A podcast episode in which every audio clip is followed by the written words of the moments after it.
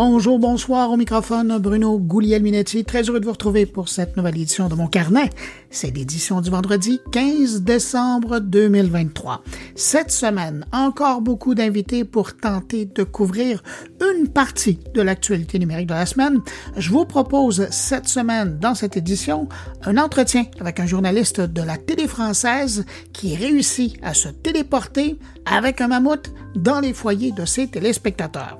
On va parler de l'ouverture à Montréal d'un nouveau centre divertissement électronique, un peu comme on retrouve en Asie notamment. Je parle du Playbox. Et on va également parler avec l'animateur du podcast Dollar et Cent du magazine L'Actualité. Avant d'aller rejoindre mes invités, on va aller faire un tour à Paris, rejoindre Jérôme Colombin pour parler notamment de cette nouvelle chaîne d'info, Channel One, qui carbure à l'intelligence artificielle. Et puis on va aussi parler avec Claire Bourget du Net Tendance au sujet de la consommation d'informations en ligne par les Québécois. Alors, comme si c'était pas assez, il y a aussi mes collègues qui sont là. Il y a Catherine Dupont-Gagnon qui vient nous parler de la cybermenace entourant les achats en ligne. Stéphane Ricoul se pose une question en lien avec la démocratie. Et puis finalement, il y a Jean-François Poulain qui nous parle d'innovation et de UX avec son invité. Vous me permettez de saluer cinq auditeurs de mon carnet. Salutations cette semaine à Alexandre Ankerly, Jean Thibault, Marie Gobeil, Patrick Desrochers et Valérie Joyal. Merci pour votre écoute et puis merci à vous que je n'ai pas nommé mais qui m'accueillez en ce moment entre vos deux oreilles. À vous tous, je vous souhaite une très bonne écoute. Juste avant de se rendre à Paris, je voulais absolument souligner une chose.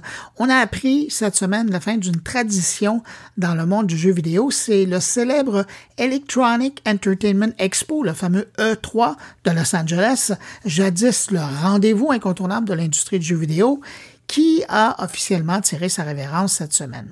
La décision euh, de la ESA, la Entertainment Software Association, de mettre fin à cet événement marque la fin d'une ère qui avait commencé en 1995. Selon Stanley Pierre-Louis, le président et PDG de la ESA, cette fermeture résulte de l'émergence de nouveaux concurrents, du retrait de certains partenaires importants, des changements dans les habitudes du public et puis évidemment ben, des perturbations liées à la pandémie.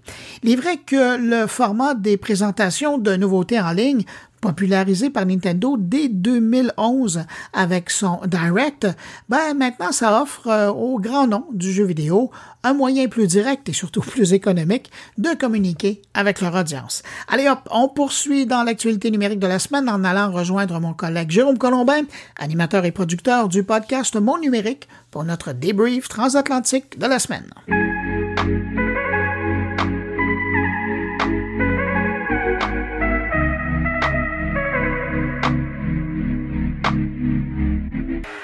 Bonjour Bruno Guglielminetti. Alors Bruno, on se retrouve comme chaque semaine euh, pour cette séquence, le débrief transatlantique, euh, diffusé simultanément dans ton podcast Mon Carnet et dans mon podcast Monde Numérique. Et cette semaine, il y a vraiment un sujet qui nous a marqué tous les deux, c'est l'annonce de cette future chaîne d'actualité en temps réel, d'actualité continue, générée par euh, intelligence artificielle. Ouais, on parle de Channel One AI qui euh, devrait voir le jour, enfin qui devrait être accessible en ligne à partir de février ou mars selon les organisateurs de cette histoire-là. Et donc c'est un service officiellement ça comme une chaîne d'information, mais on s'entend pour le moment, ce ne serait qu'un journal télévisé euh, d'environ une trentaine de minutes qui serait généré à partir de contenus selon euh, des informations qui proviendraient d'agences de presse. On dit qu'on va aussi travailler avec des journalistes indépendants et, pour le reste, et, ce qui est un peu délicat, euh, c'est qu'au niveau, puisque là, on parle d'un journal télé, contrairement à ce qui existe déjà en ligne, je pense à Radio GPT ou à l'application Juice d'un invité euh, que tu as eu et que j'ai eu euh, dans le passé. Du français Raphaël Adjian, oui.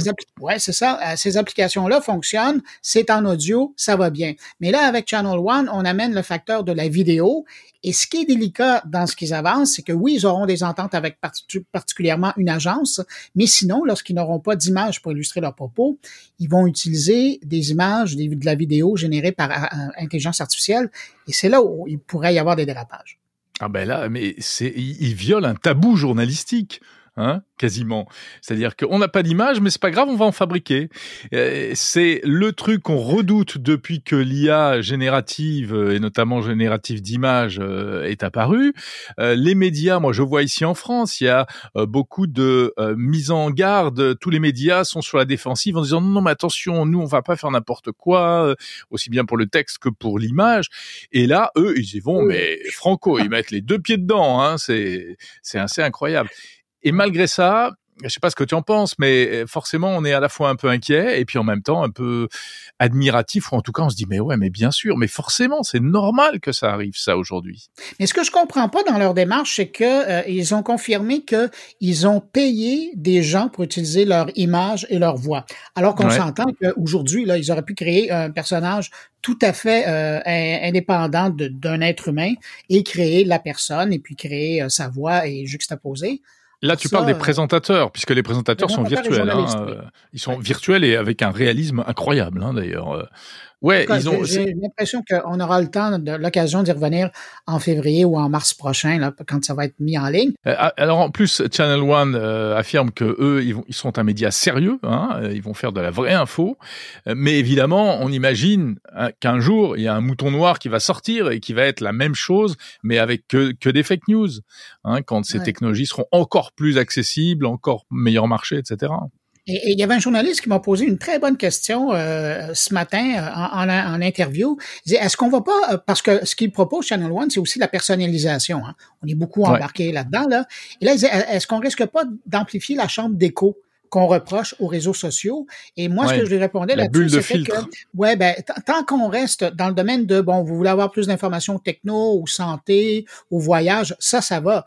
Mais imagine-toi dans un contexte, parce que le Channel One, c'est d'abord et avant tout américain, imagine-toi dans un contexte où, en pleine campagne électorale, les, les, présidentielles, c'est l'an prochain, ils se décident à mettre le filtreur, ben, vous voulez avoir de l'information vue par des démocrates ou des républicains? oui, ça serait un enfer. Oui, mais c'est déjà un peu ça. Les télés américaines, c'est déjà un peu ça quand même. Et puis de plus en plus, les médias sont polarisés quand même. Hein. Et puis moi, moi, je, suis allé même plus loin dans le raisonnement. Euh, euh, là, c'est une espèce de France Info euh, toute image virtuelle qui fait de l'actualité chaude. Mais demain, on pourrait avoir un challenge one de, de talk, c'est-à-dire des émissions de plateau avec des invités. Puis tu crées les invités que tu veux, tu sais, pour faire de la bonne polarisation comme comme on aime. Tu fais un mec radical très à droite, enfin pour vu de la France très à gauche, tu les mets face à face, etc. Tu crées des profils comme ça, tac tac, et puis tu les laisses disserter, discuter entre eux, et ça, ça va marcher. Hein. Jérôme, je pense que tu as quelque chose. Hein? Tu veux qu'on monte un business? Ben, je pense que. ah, mais moi, j'ai toujours dit que si j'étais, malheureusement, ma, conscience me l'interdit. Mais euh, si j'avais pas de conscience, il y a bien longtemps que j'aurais monté un, j'aurais monté un business de fake news, hein. Parce que, à mon ah, avis, ça. T'es conscient qu'aujourd'hui, avec la technologie, je pense à, à mes amis de chez Rasque.ai, la même programmation que tu montes en vidéo en français, par exemple, ben, tu la traduis, tu fais 30 chaînes différentes en 30 langues différentes en temps réel qui discutent la même chose. Mais il y a cet élément-là, effectivement effectivement, ça va être multilingue et ça, c'est énorme, c'est énorme. Bon, bref, c'est une vraie révolution, hein, ce, ce Challenge One qui doit démarrer euh, début 2024, tu as dit. Ouais, février-mars. Ah, il y a un autre sujet, Bruno, ici, qui nous euh, interpelle pas mal de, de ce côté-ci de l'Atlantique en ce moment, c'est l'arrivée en France du réseau social Threads, qui est disponible eh vraiment depuis euh, jeudi, jeudi midi. Et c'est étonnant, il y a déjà plein de monde ce n'est pas du tout, par exemple, comme sur Blue Sky, tu sais, le concurrent de, de X, euh, qui était un peu et qui reste un peu confidentiel. Là, sur 13, là, moi, je me suis inscrit il y a pas longtemps. Il y a, tu vois, au moment où on se parle, ça fait à peine une heure et demie que j'y suis, et, je retrouve tous les gens que je connais d'habitude, les médias, les confrères, euh, les gens qui me suivaient d'un côté, les gens que je suivais déjà, etc. Et euh, il y a une espèce d'euphorie. ah, c'est super, coucou, machin. Alors, on sait pas du tout combien de temps ça va durer, et puis ce que ça va donner. Est-ce que ce sera véritablement différent de X, je ne sais pas. Mais ce qui est intéressant, c'est aussi l'effet de, c'est dû à l'effet de levier d'Instagram, puisqu'il faut passer par Instagram. Et du coup, on retrouve toute sa communauté Instagram qui est parachutée dans le réseau Threads, qui appartient au même groupe Meta. Et c'est probablement euh, la chose la plus habile de Threads, c'est-à-dire ce lien avec Instagram. Donc, de facto, quand on se branche, on a déjà toute une communauté de gens qu'on suit selon ses intérêts, parce qu'on les suit de facto sur, Instagram, donc on les importe chez nous. Et c'est ça qui, qui, améliore, selon moi, l'expérience, parce que quand on arrive euh, sur Mastodon ou sur euh, Blue Sky, tout est à repartir à zéro, on se retrouve avec pas grand-chose. Tandis que là, pouf, on allume euh, et, et, puis tout est là. Et d'ailleurs, si tu me permets de, de, de te citer, Hello World, faisons sobre et classique. c'est mon premier thread. tout est dit dans, pour ton arrivée sur, Threads. C'est mon premier message. Ouais, c'est assez classique. Hein. Hello World, c'est un grand classique. Threads euh, est disponible depuis longtemps euh, au Canada. Comment ça se passe aujourd'hui avec un peu de recul? Ça va mieux, ça va mieux. Non, sérieusement, euh, ben, évidemment, ça a été un peu la. tu as, moins, ben, tu as moins de fièvre, tu prends bien tes médicaments, tout ça? je touche encore un peu, mais ça va aller. Non, mais sérieux, Jérôme, moi, là, ce que j'attendais, c'est justement ce jeudi du mois de décembre 2023, c'est que les Européens arrivent, débarquent sur la plateforme. Et bon, je vous envoie une fleur, prenez-la pour, pour ce que c'est. Mais euh, parce que Threads, avant votre arrivée, ça manquait de couleur. Et là, euh, moi, c'est ce que j'espérais parce que ça manquait de francophonie aussi, à part vous. Aussi, accessoirement, mais ben je dirais de couleur. Euh, et euh, je, trouve ça chouette de, de, de voir l'Europe arriver là-dessus parce que là maintenant, on retrouve ben, justement des Français, euh, des Belges, des Suisses, on retrouve aussi des Italiens, des Allemands, donc ça comme des Anglais. Ça commence à. Eh, on va on va mettre un peu d'ambiance, tu vas voir. Oui, tout à fait. On va te mettre un peu le bazar. C'est ça que je trouvais ouais, puis ça va commencer à s'engueuler parce que vous arrivez, parce que sinon c'était très gentil. Mais là, vous allez mettre un peu de. Non, non, non, là, tu, tu on, on va, ah tous dire qu'on n'est pas content. bon, ben tant mieux. Mais donc, sérieusement, alors je suis content, je vous souhaite la bienvenue. Hein, vous êtes un peu chez nous, finalement. c'est vrai. puis, euh, mais là, j'ai hâte de voir. Et puis, c'est drôle parce que il y a eu une effervescence euh, au début là, quand c'est sorti, puis je me souviens, on, en avait parlé ensemble.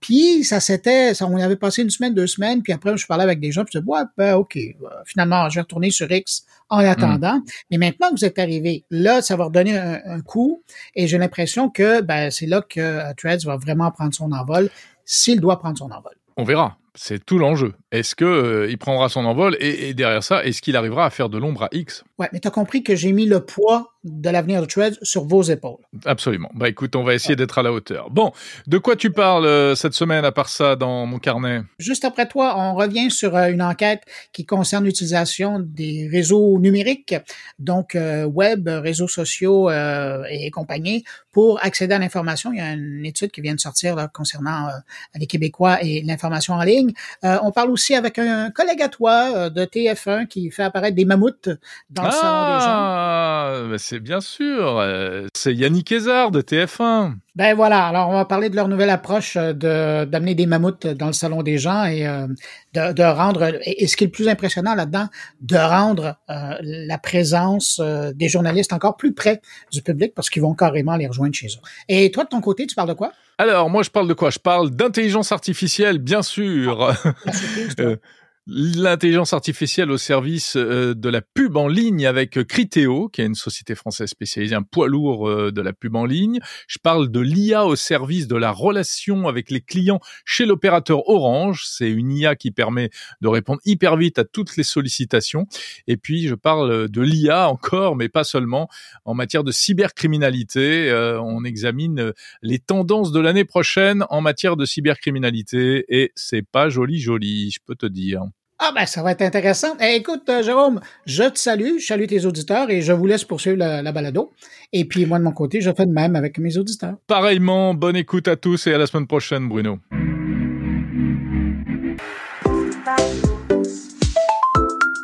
Publicité. Cet épisode de mon carnet est présenté cette semaine par Hello Darwin. Hello Darwin, c'est une organisation qui se spécialise dans l'obtention de subventions en lien avec la transformation numérique pour les entreprises à travers le Québec, mais également dans l'ensemble du Canada. Si votre organisation se demande comment trouver de l'aide financière pour réaliser ces projets d'évolution numérique, ben Hello Darwin vous vient en aide pour trouver toutes les subventions auxquelles votre entreprise a droit. Il travaille avec vous pour les obtenir rapidement et vous apporte le soutien nécessaire dans l'exécution de vos projets. Hello Darwin est là pour trouver toutes les solutions financières et logistiques pour réaliser vos projets numériques sans souci. Avec Hello Darwin, c'est simple, ils sont la référence pour tous vos projets de développement numérique et technologique. Pour plus d'informations, consultez dès maintenant leur site web hellodarwin en un mot.com. Cette semaine, l'Académie de la transformation numérique de l'Université Laval à Québec a publié un tout nouveau fascicule de son enquête Net Tendance qui, cette fois-ci, porte sur la consommation d'informations en ligne par les Québécois. Et pour survoler les grandes lignes, on rejoint l'éditrice de l'enquête. Bonjour Claire Bourget. Bonjour Bruno.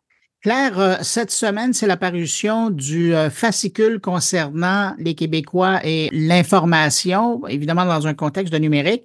Et euh, j'avoue que là, vous nous arrivez avec des chiffres qui sont euh, qui surprennent parce qu'on on savait qu'il y avait du mouvement, mais on n'avait pas de chiffres là-dessus. Et là, vous venez de mettre, vous venez de rendre la chose très concrète. D'abord, les principales sources qui sont utilisées par les Québécois pour s'informer. Là, il y a du mouvement dans ce contexte-là. Oui, il y, a, il y, a, du mouvement, je dirais, dans un premier temps au global, donc pour l'ensemble des, des, adultes euh, québécois. Ce qu'on observe en 2023 par rapport à l'année euh, précédente, c'est que la télévision a baissé de 7 points de pourcentage. La télévision demeure encore pour l'ensemble des Québécois le moyen, le principal moyen pour aller chercher, pour s'informer au niveau des nouvelles et, de l'actualité à 61% pour l'ensemble des Québécois. Mais quand même, c'est 7 points de, décroissance, là, 7 points de pourcentage. Et du côté des réseaux sociaux, avec tout ce qui s'est passé, ben, il, y a une, il y a une légère baisse quand même là, de, de 4 points de pourcentage euh, de leur côté. Et en contrepartie, il y a une hausse de 4 points de pourcentage au, au, euh, au niveau des, des, sites web euh, mm-hmm. de nouvelles, des sites web qui, qui présentent l'information. On, on, voit vraiment un effet de vase communicant. Hein. Il y a vraiment il y a un déplacement. Oui, il y a, euh, il y a eu un, déplacement, c'est drôle parce que c'est le même chiffre, là, moins ben 4, oui. 4 c'est, euh, c'en est presque amusant. Puis il y a une autre chose peut-être que je mentionnerais par rapport euh, à l'ensemble de la population. Si on, on regarde par sous-groupe, ce qu'on voit cette année, c'est que les réseaux sociaux euh, sont la source principale d'information jusqu'à l'âge de 44 ans. Ça, c'est intéressant. Oui, ça, c'est intéressant. Ça veut dire, je pense que ça indique toute la place que prend les réseaux sociaux dans l'information des Québécois. Ouais. Mais, mais ça veut dire aussi, quand je vous écoute, là, c'est sachant qu'il y a une partie des réseaux sociaux qui n'offrent plus l'information validée par les médias, puis de l'autre côté, ben, les médias continuent à faire leur, leur, boulot sur leur plateforme, ça veut dire que entre ceux qui ont moins de 44 ans puis ceux qui ont plus de 44 ans, on a accès à un type d'information qui n'est pas la même. Au niveau de la qualité, du moins? Oui, ben, oh, ce qu'on voit en tout cas chez les, les, les, les 45 ans et plus, c'est la télévision mm-hmm. qui, qui domine. Là. C'est vrai que c'est deux types, deux types d'informations. Mais vous avanceriez-vous à dire que là, c'est un changement générationnel? Je, je pense que oui. Puis euh, on, on, le voit actuellement, toute la crise, euh, la crise des médias, ben, je pense que c'en est une, une expression, si on veut.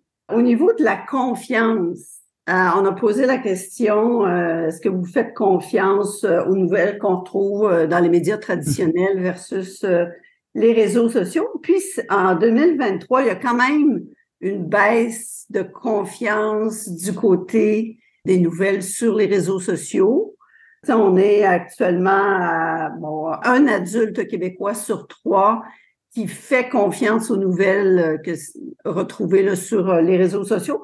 Puis du côté des médias traditionnels, c'est presque trois personnes sur quatre.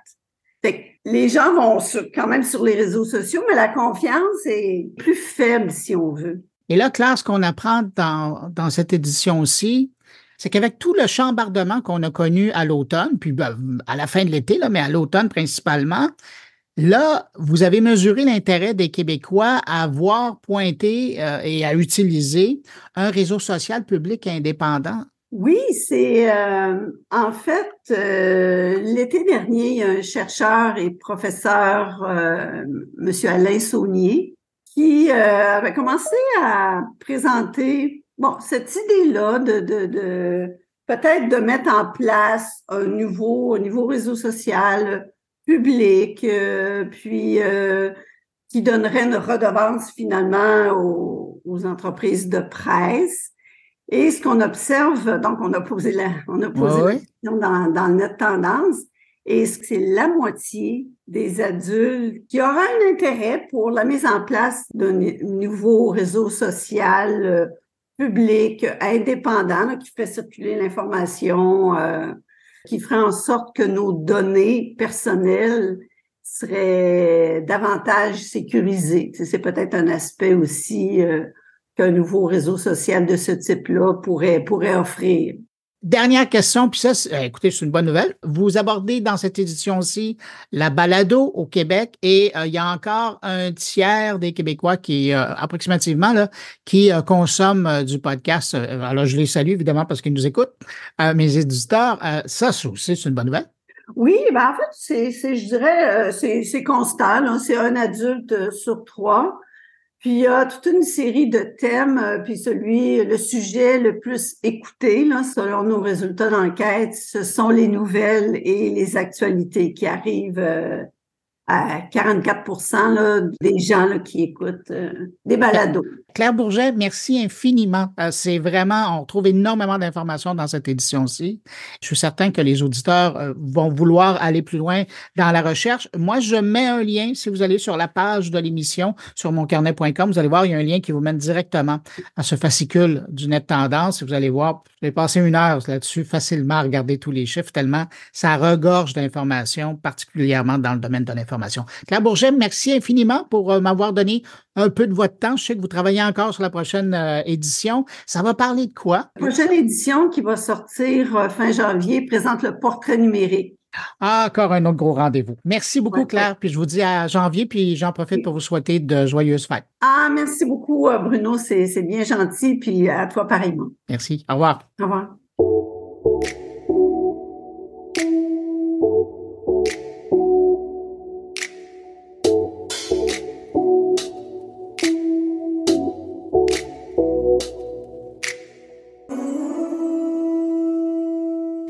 Suivez sur les réseaux sociaux ou si vous regardez le bulletin du 20h à TF1, vous avez peut-être vu une vidéo que j'ai partagée la semaine dernière où on voyait un énorme mammouth apparaître sur le plateau du grand journal de 20h avec à ses côtés un journaliste. Jusqu'à là, c'est impressionnant, mais on a déjà vu ça.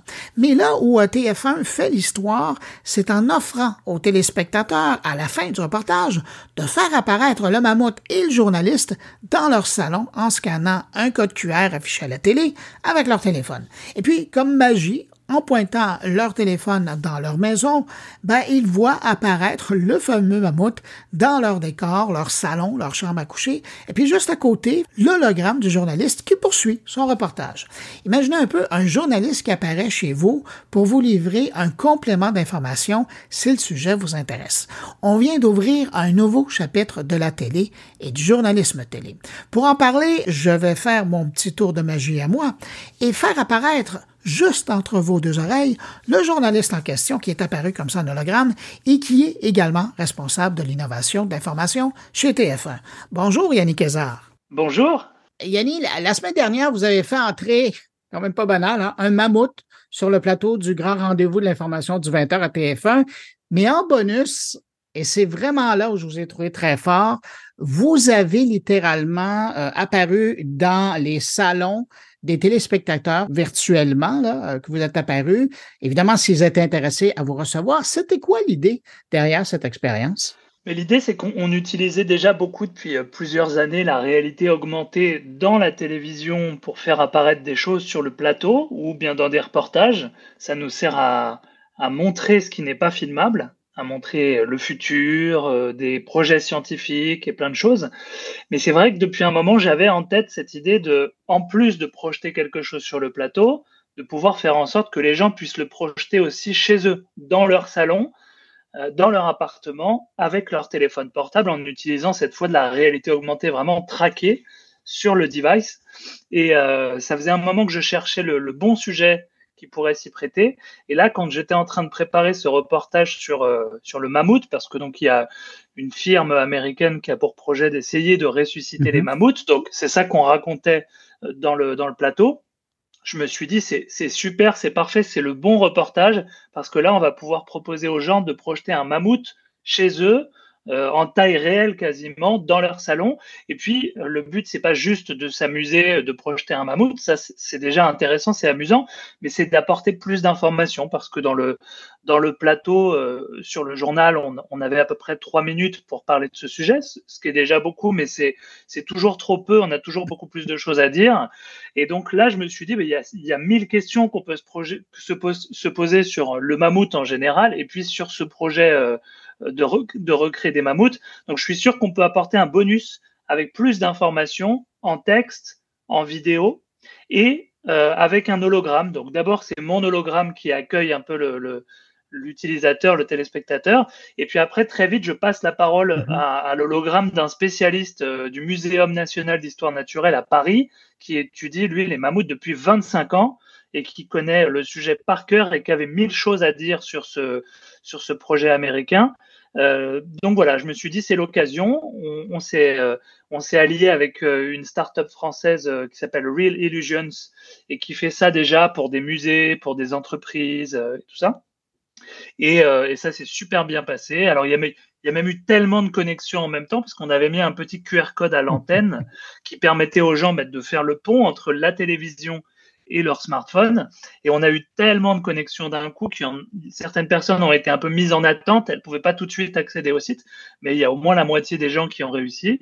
Et, euh, et puis surtout, après, on a repartagé le lien un peu partout. Et même si euh, les gens veulent essayer aujourd'hui, j'avais mis le lien sur, euh, sur Twitter, euh, même vous l'aviez repartagé, Bruno, on peut, encore aujourd'hui aller cliquer et projeter un mammouth dans son salon. Mais, vous êtes conscient que vous écrivez quand même un bout d'histoire. Hein? Puis je parle pas du mammouth que vous ramenez à la vie, je parle du fait que comme journaliste, vous vous retrouvez chez le téléspectateur si ce n'était pas déjà, en plus, vous amenez un interviewé avec vous pour expliquer des choses. Ça, il y a quelque chose d'assez. Euh, quand, on y pense, on arrête en termes de journalisme. Vous avez marqué une page, là. L'idée, c'est vraiment de, se poser une question simple, qui est de se dire la réalité augmentée. Comment est-ce qu'on va pouvoir s'en servir pour raconter des histoires et dans notre dans notre métier de journaliste, de raconter des histoires vraies, puisque c'est ça le travail d'un journaliste, c'est de raconter des histoires vraies. Donc, comment est-ce que la réalité augmentée, elle peut servir à projeter de l'information dans son environnement réel, dans son salon, peut-être demain dans la rue, euh, au travail, etc. On sait bien qu'il y, a de très grands acteurs de la technologie qui travaillent sur euh, des appareils de réalité augmentée. il y a Meta, il y a Apple, etc. Donc, si ça se met à arriver et que euh, beaucoup de gens se mettent à avoir chez eux des casques de réalité augmentée, nous, en tant que journalistes, c'est notre travail de se poser la question de dire, OK, comment est-ce que moi je vais informer les gens dans cet appareil. Et en fait, à chaque révolution technologique, les journalistes, ils ont dû s'adapter et se poser ces questions. Au départ, c'était la presse écrite au 18e, 19e siècle. Puis il y a eu la radio, puis il y a eu la télé, puis il y a eu Internet, puis il y a eu les smartphones, puis les réseaux sociaux. Et à chaque fois, on doit se poser cette question. OK, il y a un nouvel appareil qui arrive dans la vie des gens comment je mets de l'information dans cet appareil. Bon, les casques de réalité augmentée, ils sont pas encore très très grand public. Ça arrivera peut-être un jour. Aujourd'hui, la réalité augmentée, elle s'utilise d'abord dans les smartphones. Et donc, c'est pour ça qu'on voulait mettre cette première pierre à, l'édifice, justement, comme vous dites, parce qu'on se dit, si demain les gens s'informent avec des casques de réalité augmentée, il faut qu'on apprenne déjà, nous, cette écriture. Comment on informe en réalité augmentée. Donc, on a tenté des choses. Là, aujourd'hui, c'était un hologramme. Euh, du journaliste, puis un hologramme d'un spécialiste, puis euh, un objet en 3D avec du texte.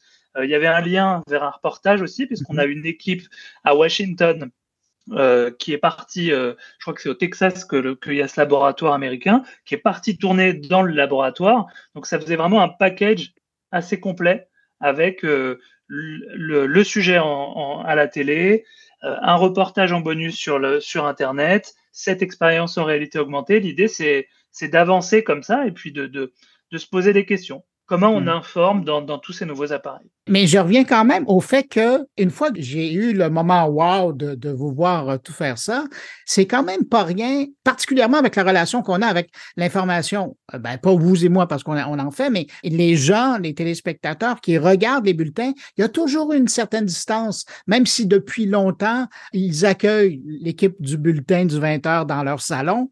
Là, là, c'est le journaliste. Imaginez, puis là, c'était vous, c'était le journaliste, vous étiez le premier à déposer votre pied virtuellement dans le salon ou dans l'appartement de quelqu'un. Mais demain, c'est quoi? C'est le présentateur du bulletin qui euh, s'assoit sur le, fauteuil euh, à côté de la personne virtuellement et, et lui fait le bulletin?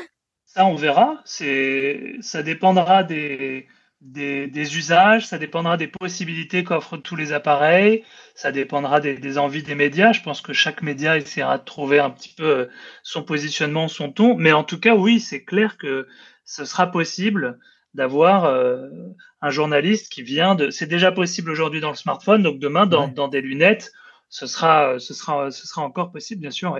Et c'était très habile de votre part de faire de quoi avec le téléphone intelligent parce que tout le monde en a un. Mais vous l'avez mentionné tout à l'heure, c'était un bon sujet pour le faire. Est-ce que tous les sujets peuvent être utilisés comme ça et, être amenés dans, le salon de quelqu'un? Non, je pense pas que tous les sujets s'y prêtent parce que déjà, il faut, euh, en fait, quand on pense à, ce bonus en réalité augmentée, ce prolongement, il faut le penser un petit peu, euh, alors c'est un mot qui est très galvaudé aujourd'hui dans le commerce, mais à une expérience. C'est une petite expérience que la personne doit avoir. Donc cette expérience, elle va avec du contenu supplémentaire. Donc il faut un sujet pour lequel on, on ait éventuellement davantage de contenu à proposer. Et puis il faut euh, que la réalité augmentée et la 3D en l'occurrence, elle apporte quelque chose. Là, elle apporte vraiment quelque chose parce que un mammouth, on en a vu dans des dans des livres euh, euh, quand on était enfant, on en a dans les musées, dans les musées, mais d'en avoir un chez soi, euh, quasiment grandeur nature, ça nous permet de nous rendre compte euh, presque de la folie de ce projet, d'essayer de, de, de, les ressusciter. D'ailleurs, euh, c'est ce que dit un petit peu le spécialiste dans l'hologramme. Il explique que, que c'est principalement un projet commercial et que derrière, il y a mille et une barrières à ce projet. Mais donc non, tout ne s'y prête pas. Il faut qu'il y ait cet objet en 3D, on va dire, qui est un peu le centre de l'expérience. Mais demain, ça peut être une carte pour expliquer euh, une actualité un peu complexe euh, à l'international. Ça peut être euh, un, un, projet scientifique sur un appareil. dernièrement, j'avais fait un plateau en 3D sur le plateau uniquement du, du journal pour expliquer comment pourrait fonctionner la fusion nucléaire. Mm-hmm. Et une technologie du futur, beaucoup de pays essayent de d'y arriver parce que ça pourrait nous apporter beaucoup d'électricité euh, décarbonée. Donc, c'est un projet intéressant. Bon, bah, on peut imaginer une petite centrale de fusion nucléaire comme ça que vous posez sur la table de votre salon euh, en réalité augmentée avec différentes étapes pour qu'on vous explique comment on fabriquerait de l'électricité avec cette centrale. Il y a beaucoup de choses qui peuvent, euh, qui peuvent s'y prêter.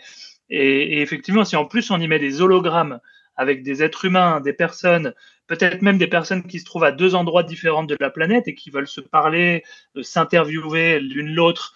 Il faut simplement pouvoir les filmer en amont sur un fond vert et ensuite les, traiter sous forme d'hologramme comme ça. Donc, euh, c'est vrai que ça ouvre beaucoup de possibilités si on, pousse l'enveloppe, on peut penser que plutôt que de produire un podcast une fois par semaine, euh, vous pourriez arriver, débarquer comme ça chez les gens qui sont intéressés à la fin du bulletin et euh, on pourrait vous avoir pour avoir un, un complément d'information une fois semaine? Ou est-ce que c'est plus laborieux? Est-ce que ça demande beaucoup plus de temps pour produire?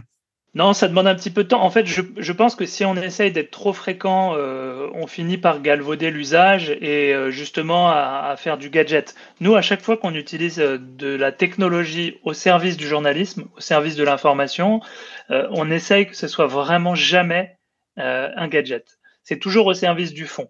C'est très pédagogique. Hein. Ouais, le, le but, c'est ça, c'est d'utiliser des technologies qui existent par ailleurs et qu'on peut trouver au cinéma, dans les jeux vidéo, etc. Là, on a par exemple fait un, grand format dernièrement pour expliquer l'origine du réchauffement climatique, entièrement tourné avec de la vidéo volumétrique, etc. Euh, c'est jamais gratuit parce que si c'est gratuit, en fait, ça s'appelle du divertissement euh, et du coup, bah, je vais, j'arrête d'être journaliste, je vais travailler pour euh, Netflix ou Disney et on va faire des grands spectacles. Mon métier, c'est pas ça. Mon métier, c'est le journalisme. Donc, ces technologies-là, bien évidemment qu'elles sont ludiques, elles sont spectaculaires et on assume complètement. Et ce côté un peu spectaculaire qui, qui attrape l'intérêt, il doit être mis au service du contenu. C'est pas grâce à ce contenu, euh, grâce à ce contenant, pardon, je valorise le contenu et je valorise l'histoire et l'information que je veux raconter. Mais votre mandat à vous, chez TF1 pour l'information, est-ce que c'est pas un peu de créer aussi de la magie au service de l'information? Ben, en tout cas, c'est de, au sens large, c'est de mettre toutes les technologies qui peuvent exister au service de l'information. Et, les technologies, elles sont, elles sont, elles sont fréquemment renouvelées. Euh, on, vient beaucoup de parler de la réalité augmentée, mais il y a aussi l'intelligence artificielle, par exemple. Et cette technologie-là, elle peut être mise au service de l'information pour aider les journalistes dans leur travail, euh, mais aussi pour mettre en image des choses. Donc, dans, par exemple, dans le reportage qu'on a fait sur les origines du changement climatique, on a dû utiliser de l'intelligence artificielle à certains moments pour recréer euh, des, des séquences d'époques qui n'existent plus et, qui nous permettaient justement d'avoir un petit peu ce, fil conducteur entre le 19e siècle et le 21e siècle. Euh, donc oui, c'est ça. La feuille de route, c'est euh, de toujours rester à la pointe. Et, moi, je passe beaucoup de temps à regarder les médias euh, britanniques, américains, canadiens. Et, franchement, on n'a pas à rougir parce que il y a beaucoup de choses qu'on a fait les premiers et on continue d'être plutôt en avance sur toutes ces technologies-là. Donc j'espère que ça en inspirera d'autres. Est-ce que ça existe d'autres diffuseurs? Ah, je sais qu'en Asie, euh, ils sont forts, mais ailleurs, en Europe, euh, aux États-Unis, il y a CNN euh, lors de soirées présidentielles qui vont s'amuser à avoir certains effets, mais même le coup de l'hologramme, ils le font sur leur plateau, mais jamais ils l'ont fait dans le salon des gens, comme mm. vous venez de le faire. Est-ce qu'il y, y, a des diffuseurs dans le monde qui vous inspirent? Ben, je regarde beaucoup ce qui se fait. Bon, aux États-Unis, il y avait Weather Channel qui, qui faisait des choses intéressantes euh, euh, sur la forme. Après, c'était euh, c'était le contenu était pas sur la forme. Bon, mais le contenu, c'était une chaîne météo, donc c'était des messages de, de, prudence en cas de tornade, ne sortez pas de chez vous. D'inondation, ouais, c'est ça. D'inondation, voilà. mais mais c'était très très en avance. D'ailleurs, ils avaient eu un, un, un Emmy Award, je me souviens, début pour ça. Et, mais ensuite, en effet, aujourd'hui, on va dire qu'il y a les chaînes du, du Moyen-Orient, les chaînes du Golfe, qui parfois font certaines séquences qui vont être très très produites, qui vont coûter énormément d'argent et qui, euh, qui sont assez spectaculaires. Euh, mais pareil, là, euh, on va dire euh, que, que c'est pas toujours rempli d'énormément de, de, contenu euh, éditorial et d'information. C'est beaucoup beaucoup de spectacles, mais, mais, mais, pourquoi pas? Et puis chaque culture a, sa façon de produire l'information différente. Donc donc non, pour le moment, écoutez, il y a, y a, nos homologues de, de, France Télévisions, du service public qui, font aussi des séquences parfois. mais mais je suis content de voir qu'on est qu'on est plutôt en avance là-dessus et on compte bien, on compte bien la conserver cette avance et puis l'amplifier en étant en veille sur tout ce qui existe. Quand on fait de la télé, euh, on écrit pour la télé, on écrit avec les images qu'on a. Quand on fait euh, dans l'effet visuel, comme vous le faites, on fait avec ce qu'on a. Puis, mais dans certains cas, comme vous le disiez, vous avez utilisé l'intelligence artificielle pour faire ce que vous n'aviez pas parce que ça n'existe pas. Mais au niveau de l'éditorial, euh, c'est quand même important. Là. Il y a des choix éditoriaux à faire. Il y a aussi des coupes éditoriales à faire. Comment vous vivez avec ça? C'est exactement la même chose que quand on écrit un article ou qu'on fait un reportage euh, à la radio ou à la télévision ou sur Internet. C'est euh, d'abord un travail de recherche et de compréhension d'un sujet. Donc, euh, avant de faire tous ces sujets-là, avant même de, de, travailler sur la, les nouvelles technologies, la 3D, etc., ben, c'est passer du temps, comprendre un sujet, lire beaucoup de choses, rencontrer ou, ou, interviewer des experts ou des spécialistes de ces, de ces sujets-là, euh, vérifier qu'on a bien compris pour pas dire de, de, de choses fausses. Et puis après, c'est un travail de synthèse. C'est une fois qu'on a passé beaucoup de temps à comprendre l'entièreté du sujet, on se pose, on essaie de résumer tout ça, de le synthétiser, et ensuite on se pose des, des questions que, qui se posent quand euh, euh des dessinateurs font un film d'animation, etc. C'est quel est le synopsis que je veux faire Et donc, moi, je pars toujours de, feuilles blanches, de stylos, de crayons couleur, et on fait un, dessin, on fait un synopsis pour imaginer ce qu'on a en tête.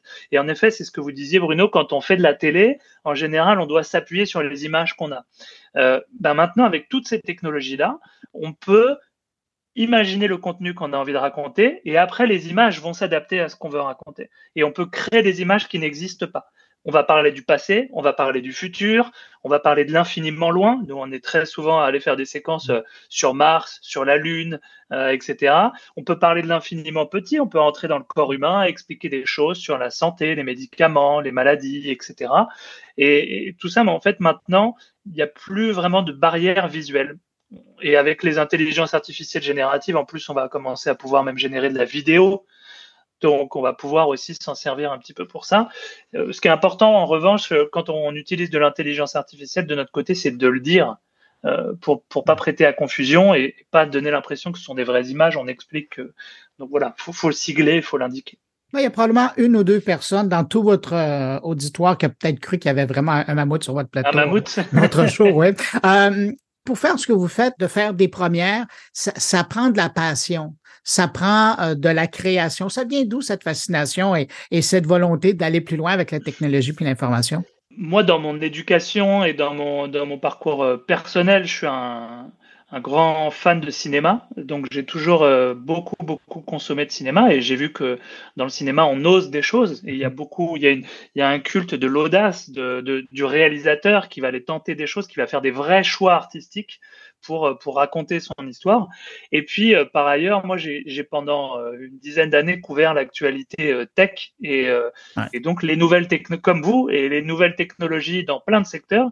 Et en fait, je, je, je me rendais compte en revenant dans la rédaction où je travaillais avant, je me rendais compte que beaucoup de secteurs étaient en train d'évoluer technologiquement, mais que quand moi je rentrais à la rédaction avec mon petit carnet, mon stylo et mon petit ordinateur, finalement, je voyais pas mon secteur évoluer aussi vite que ça. Et donc, c'est pour ça que j'ai commencé à me dire, qu'est-ce que moi, je peux transformer euh, avec l'innovation, avec la technologie dans mon métier de journaliste pour faire en sorte que qu'on le fasse différemment et qu'on continue de progresser euh, dans notre façon d'expliquer l'actualité. C'est un petit peu ces deux choses-là. Yannick Kézard, vous êtes journaliste responsable de l'innovation de l'information à TF1. Merci beaucoup d'avoir pris de votre temps pour répondre à mes questions. Merci Bruno et je salue euh, tout le Québec et les Québécois qui nous écoutent. Euh, je vous embrasse tous. Et puis euh, moi j'invite, si vous avez été curieux par rapport et que vous ne l'avez pas encore vu, si vous êtes curieux de voir cette fameuse vidéo, on voit le mammouth, mais surtout quand on voit Yannick Kézard débarquer dans son salon, je vous invite à aller faire un tour sur le site de moncarnet.com. Vous allez voir dans la page qui est dédiée à l'épisode, j'ai mis un lien pour regarder la vidéo. Merci beaucoup Yannick. Au revoir. Merci Bruno. Au revoir.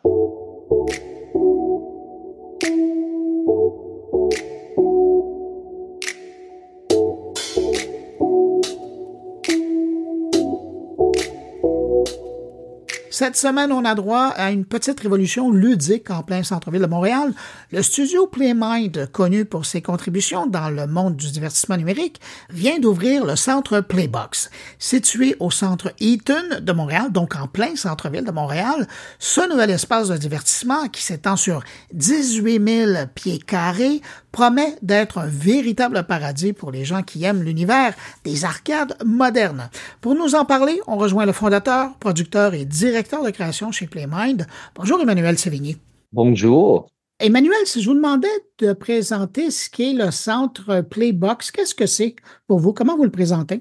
Donc, le, centre Playbox, on, dit que c'est un centre de divertissement. Euh, c'est plus, qu'une arcade, c'est plus, euh, à mon sens, qu'un centre d'amusement parce que ça inclut euh, du divertissement des, des jeux de, de crane. Euh, bon, en français, ce serait des, des, jeux de grue, des jeux plus traditionnels d'arcade, des, des jeux d'adresse, bon, qui sont les, plus des jeux traditionnels justement de foire.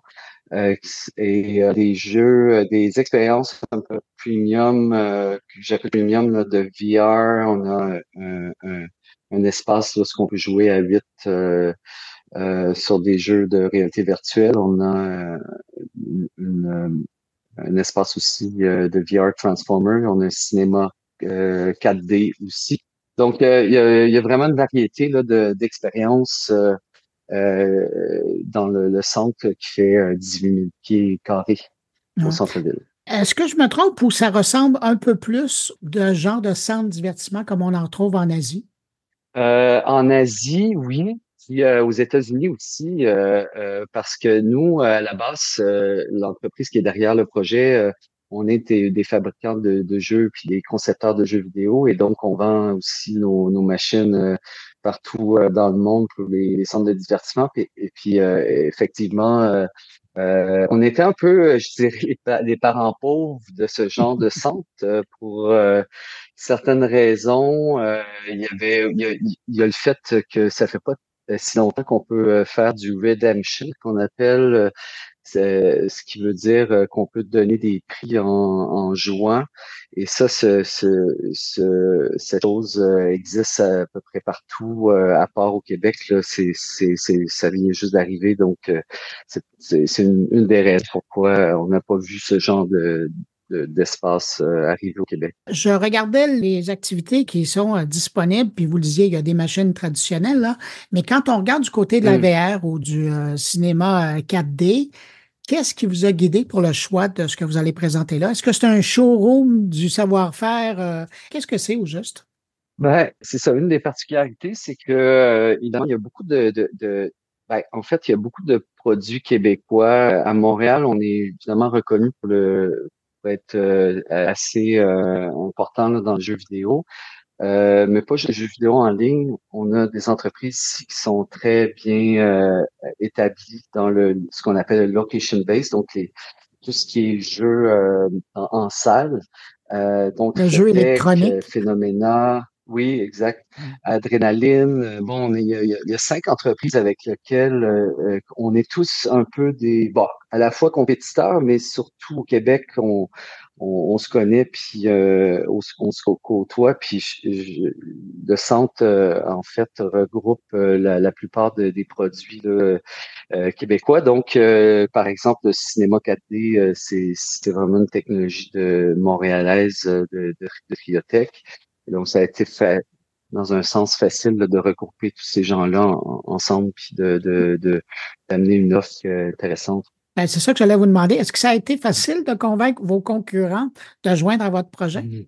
Oui, euh, oui, parce que en fait, euh, tu sais, on est drôlement, mais la plupart, on n'a pas tant de visibilité euh, dans notre propre province. Là, donc, les produits, on les retrouvait pas nécessairement beaucoup au Québec. fait que je pense que euh, justement d'avoir un centre au centre-ville comme ça, c'est euh, c'est bon pour tout le monde. Ça, ça, permet de faire euh, découvrir les, les produits d'ici, puis ça donne une vitrine aussi importante pour découvrir tous ces, ces produits-là ensemble. Mais justement, est-ce que vous espérez que ça devienne un peu comme une salle de montre du savoir-faire québécois dans le domaine pour attirer d'autres villes à, installer ce type euh, de divertissement? Oui, euh, je, pense que c'est un approche. Par exemple, Tritech travaille sur des nouveaux euh, produits.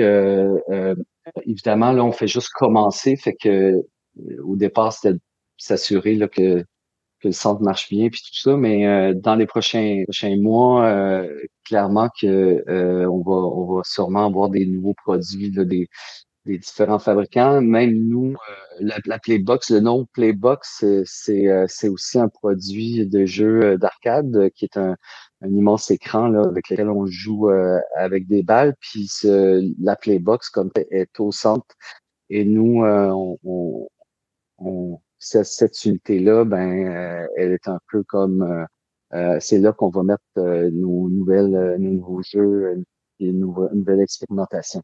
Est-ce que on peut, les amateurs de ce type de jeu-là, est-ce qu'on va avoir droit à certaines primeurs? Parce que pour la plupart, je vous le dites, ce sont tous des créateurs du Québec et, et de venir roder ou tester le marché avec le jeu, est-ce que ça pourrait être un bon endroit pour faire ça?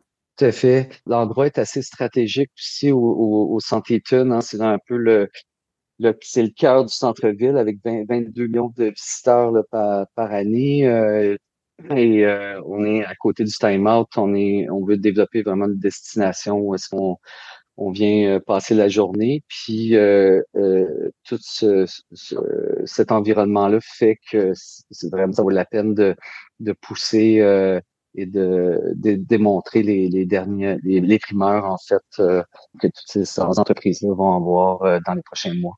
Donc, en plus d'être un centre de divertissement, ça devient un portfolio de savoir-faire québécois.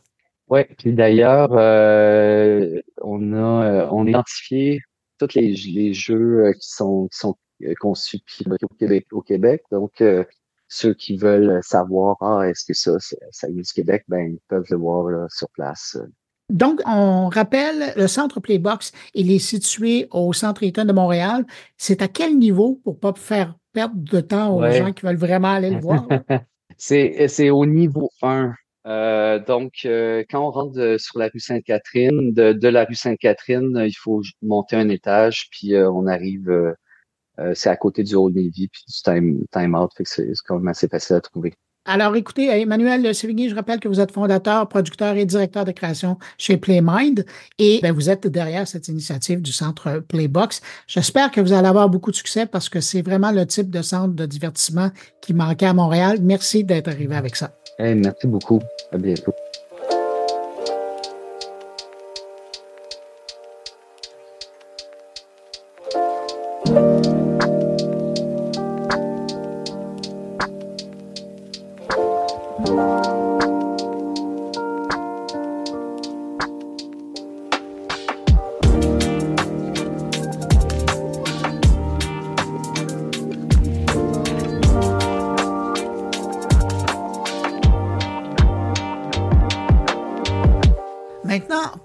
Podcast et de portefeuille. Vous allez comprendre, mon invité est le cerveau derrière l'infolettre et la balado Dollar et Cent du magazine L'Actualité. D'ailleurs, qui est suivi, et c'est important de mentionner, par 33 000 abonnés. C'est assez fascinant de voir comment il arrive à démystifier l'économie, surtout à partager des astuces concrètement pour économiser et puis le tout ben, fait euh, avec une certaine touche d'humour. S'il y a un podcast qui peut être rentable d'écouter, ben, c'est sûrement le sien. Alors, on rejoint immédiatement l'animateur de Dollar et Cent. Bonjour Marc-André Sabourin. Bonjour Bruno. Marc-André, c'est quoi la genèse de votre balado Dollar et Cent? Comment est venue cette idée-là? En fait, l'idée derrière le balado de la RSN, c'est de, euh, de mettre en mots, en quelque sorte, ce qu'on faisait déjà à l'écrit avec une infolette très populaire qui s'appelle Dollar SN on rejoint maintenant plus de 35 000 personnes à chaque semaine avec cette infolette-là. Et l'idée, c'est vraiment de donner des conseils très pratiques pour aider les gens à économiser. La prétention, c'est pas de donner des conseils pour devenir riche, des conseils d'investissement, c'est vraiment pas notre terrain de jeu. Nous, c'est vraiment des astuces, des trucs, des hacks, si on veut, qui vont aider les gens à avoir un petit peu plus d'argent à la fin du mois. Après ça, libre à eux de décider qu'est-ce qu'ils veulent faire avec ça. Ils veulent l'investir dans leur RR, parfait. Ils veulent partir dans le sud, parfait. On n'est vraiment pas dans la morale. On fait juste aider les gens.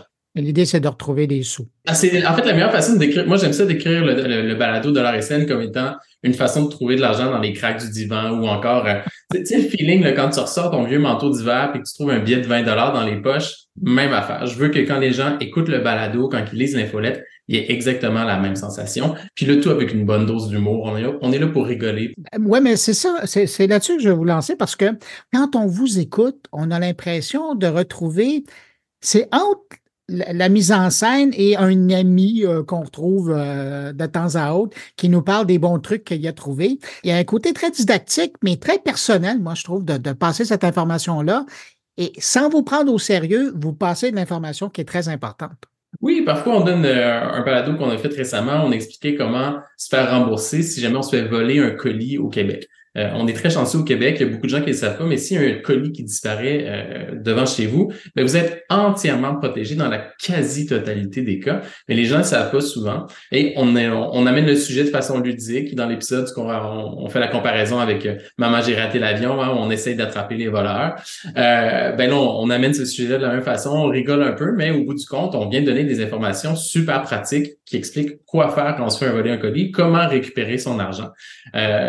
Ce que, ce que je trouve ce que je trouve très souvent avec l'argent, avec les sujets d'argent, c'est vrai au Québec, c'est vrai ailleurs dans le monde, c'est que c'est souvent abordé de façon très drabe mm-hmm. euh, ou encore très moralisatrice. On a voulu faire ni l'un ni l'un ni l'autre. On voulait être dans l'humour, dans la légèreté. Puis tu as mis le doigt dessus. Hein. Le ton, on dirait un ami qui nous partage un bon coup on aime ça partager des bons coups. Moi, j'aime ça trouver une aubaine, la faire connaître à mes copains. Euh, j'aime ça trouver un recours collectif qui, qui me permet de récupérer 50 dollars. Puis je le dis autour de moi, mais c'est un petit peu la, même passion, le même plaisir qu'on a voulu transmettre dans, dans le balado au final.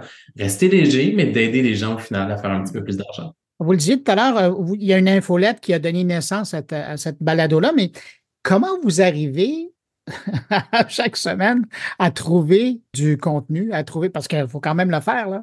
Tu sais, des cracks dans un divan, il y en a, mais pas tant que ça. maintenant, on a fini par, on a fini par trouver toute la monnaie. Euh, ah, ben, ben c'est une bonne question parce qu'honnêtement, quand on a lancé le projet il y a, il y a maintenant deux ans, euh, je me suis posé la question est-ce que je vais vraiment avoir des, des, affaires à mettre à chaque semaine? Et, et finalement, ça m'épate, mais oui, il y a toujours, toujours des nouveaux trucs. Euh, il y a toujours des nouveaux outils, des nouvelles applications qui sont lancées que nous, on peut essayer. Euh, il y a toujours des nouvelles lois, des nouvelles subventions, des nouveaux recours collectifs. Donc, il se Jusqu'à présent, j'ai jamais eu une semaine, je me suis Et touche du bois. et ce qui est bien aussi avec, avec ce contenu-là, c'est que c'est du contenu qui est très intemporel. C'est quelque chose qui est volontaire. Autant dans la manière dont on fait le balado. Tu sais, le balado, on peut l'écouter n'importe quand, ça va rester pertinent. Même chose avec l'infolette. On essaie de faire des textes euh, qui sont très intemporels, des astuces, des trucs qui vont demeurer vrais dans le temps. Euh, donc, il va arriver à l'occasion même qu'on va recirculer une, euh, un de nos textes parce que le meilleur exemple, c'est les recours collectifs. Je trouve ça très triste. Souvent, au Québec, quand il y a un recours collectif, euh, on entend parler juste une fois, c'est-à-dire au moment où, euh, où le, le la, ben, une fois que le, une fois qu'il y a une entente qui a été conclue, on entend parler juste une fois, c'est voici, c'est la période de réclamation qui commence. Ah, il y a aussi une date limite à un recours collectif. Et il y a beaucoup de gens qui, pour une raison ou une autre, vont manquer la première vague de texte dans les journaux ou à la télévision ou peu importe. Ce qui fait que, ben, moi, quand il y a un recours collectif, je m'assurer de le repasser très régulièrement pour m'assurer que tous mes lecteurs aient une chance de le voir s'ils sont concernés et aient une chance de récupérer euh, l'argent en question. Est-ce que ça arrive des fois que vous tombez sur des sujets où il faut faire valider par des avocats ou des conseillers financiers parce qu'il y a des subtilités pour arriver à, bien livrer cette information-là? Ben, c'est certain que dans le cas où euh, on fera un texte en lien avec euh, avec les finances. Par exemple, il y a un, sujet que j'ai fait il y, a, quelques mois sur les REER très précis, euh, pour lequel j'ai sollicité l'aide d'un comptable. habituellement, les REER, c'est pas le genre de truc qu'on va couvrir dans dollar SN, sauf que là, on j'ai réalisé en fait qu'il existe une, il y avait une grosse économie à faire. Ah, oui, une énorme économie à faire parce que, ben, en fait, c'est plus que ça, c'est une erreur à corriger parce que ce qui se passe pour plusieurs raisons là, que, que, que, je n'expliquerai pas en détail, mais euh, ce qui se passe, c'est qu'il arrive que des gens cotisent à leur REER sans recevoir au final la déduction d'impôts auxquels ils ont droit. Euh, c'est une erreur qui peut nous priver de milliers de dollars et c'est particulièrement triste parce que la personne a fait l'effort. Hein, elle elle a mis de l'argent dans son REER, mais à cause d'une bête erreur du côté souvent d'Ottawa, ou sinon ça peut être du côté de, l'usager, il y a plusieurs causes possibles, mais elle ne reçoit pas le crédit d'impôt auquel il a droit et ça peut être des milliers de dollars. Donc, j'explique un peu la procédure, comment retrouver cet argent-là qui, qui m'a été expliqué par un comptable professionnel agréé. Euh, il y, a des, il y a des gens qui m'ont écrit, il y a une personne qui a retrouvé 7000 dollars en déduction euh, d'impôts non réclamés. C'est beaucoup d'argent.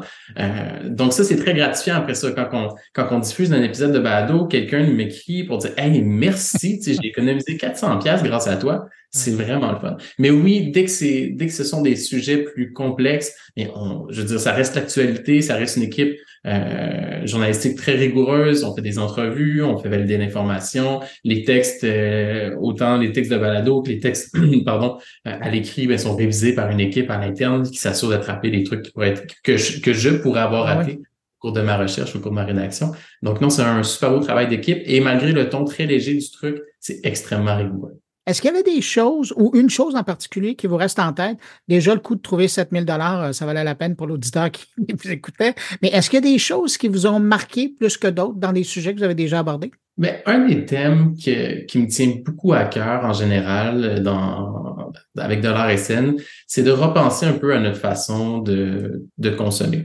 Euh, une des meilleures façons d'économiser que moi j'applique au quotidien, mais c'est beaucoup par des réseaux d'entraide et d'emprunt. Euh, dans, dans, dans, mon voisinage, mais ben, on se prête énormément d'outils, d'objets.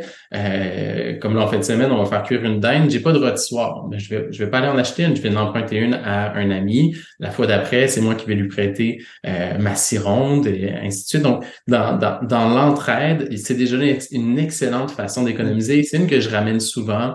Euh, toute l'économie de la réparation aussi euh, de réparer des objets, qu'on parle d'objets électroniques, qu'on parle de ses souliers, de ses vêtements, qu'on parle... La, en fait, la chaise sur laquelle je suis assis en ce moment, c'est une super bonne histoire. C'était le premier texte de la RSN. En fait, ce qui s'est passé, j'étais arrivé au bureau le matin et je vois une chaise euh, Aaron Miller, une chaise très connue, mm-hmm. euh, qui, euh, qui, qui, était, qui était comme ça sur le trottoir, sur la chaussée, parce que le, le, le, bas du siège était déchiré. C'est comme une espèce de, de siège en toile. C'est une chaise qui se vend à la base 1500 dollars. Et ça, c'est comme le modèle de base, ça monte rapidement. J'ai remonté la chaise dans mon bureau, j'ai regardé sur Internet, il était possible de commander la pièce brisée pour une centaine de dollars. Donc, juste en étant ouvert à l'idée de réparer un objet, ben euh, ça m'a coûté 100 dollars pour avoir une chaise qui en, qui en vaut près de 1500, 1800. Euh, et ce qui est drôle, c'est qu'à ce moment-là, j'étais sur le marché pour, pour une chaise semblable. Donc, je, suis particulièrement content. mais, mais, bref, ouvrir nos yeux à la réparation, à, à, à réfléchir avant d'acheter un produit, ben, est-ce qu'on peut l'emprunter? Euh, est-ce qu'on peut le réparer dans le cas d'un produit brisé? Est-ce qu'on peut le louer? Ça aussi, ça vaut souvent la peine. Est-ce qu'on peut l'acheter usagé? Et quand la réponse est non à toutes ces questions, mais là, d'accord, allons l'acheter, euh, allons l'acheter neuf. Mais si on prend le temps de penser à ça, c'est des milliers de dollars en économie par année qui peuvent facilement être, être réalisés comme ça. Donc ça, c'est un sujet qui me tient à cœur. Beaucoup à réfléchir à comment, comment est-ce qu'on consomme. Je trouve ça important. Avez-vous l'impression que votre podcast a particulièrement du succès et de l'attrait dû à la période dans laquelle on est au niveau de la situation économique? Le moment est important pour vous. Oui, il y, a, eu un timing très chanceux. Euh, cela dit, on constatait, on constatait une certaine popularité pour tous les sujets qui touchaient aux finances personnelles, à l'actualité, euh, quand on a lancé le projet en février 2021 environ.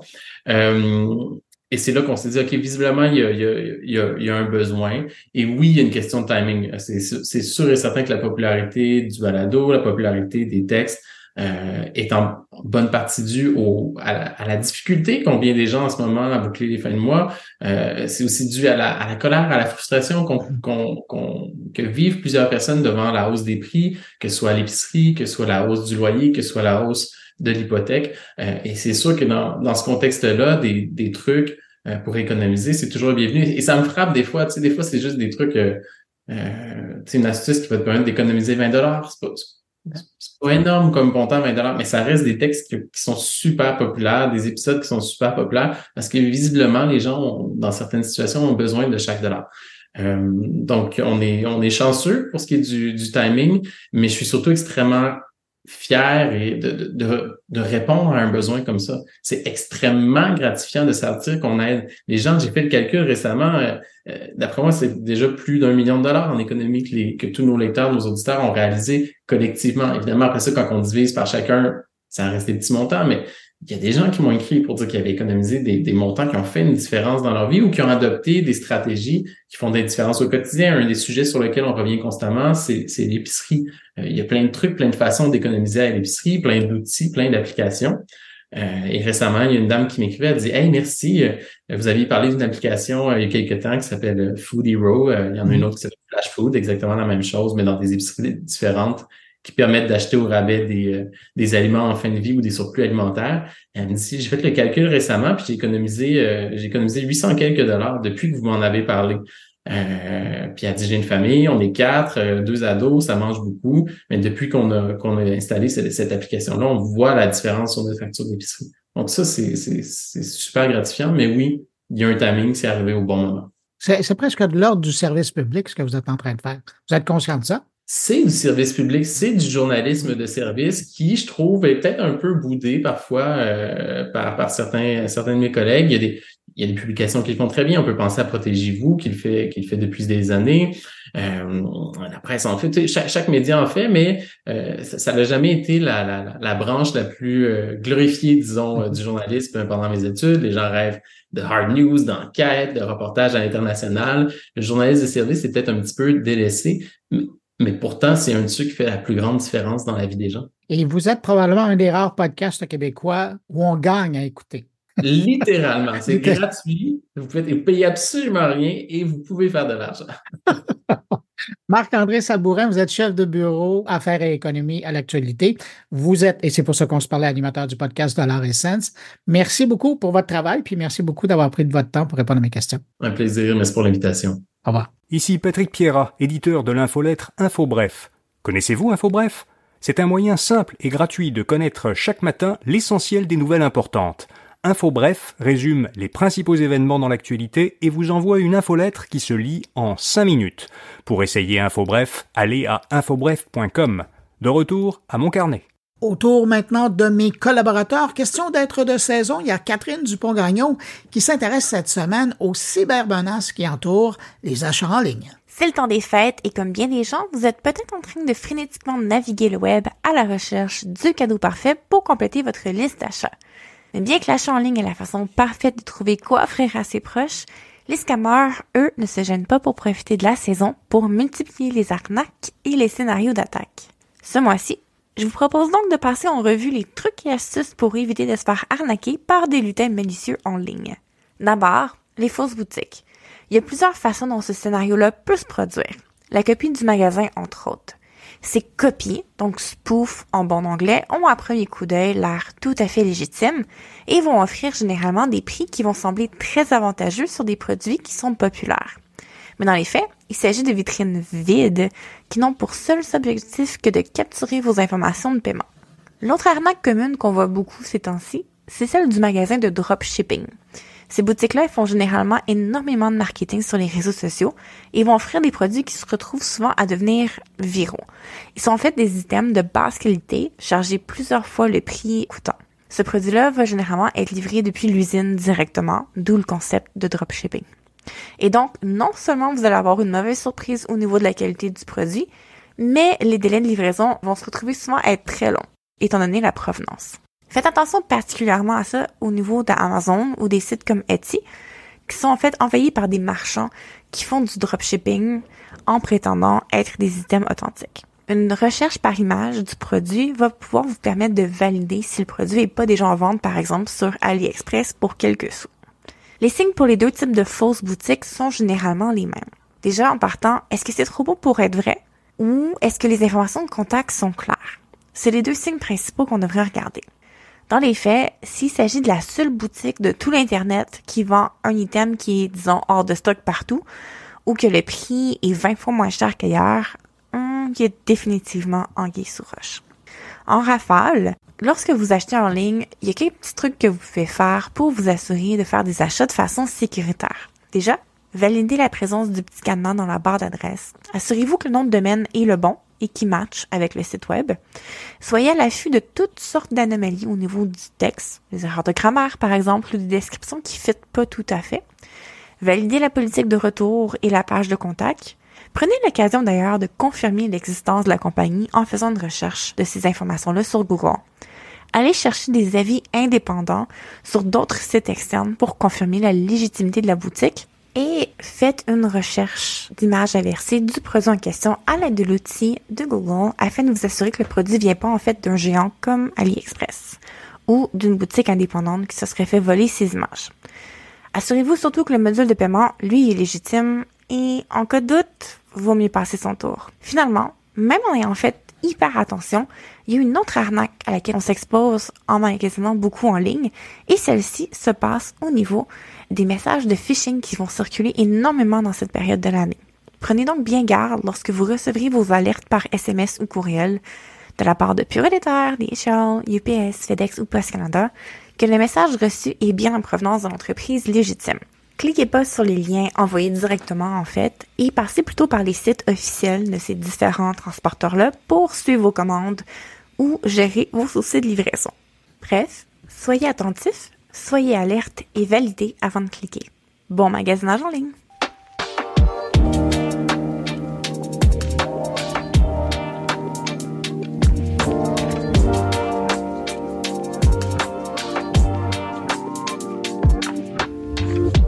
Cette semaine, l'ami Stéphane Ricoul se préoccupe de la démocratie et pose justement la question comment va notre démocratie?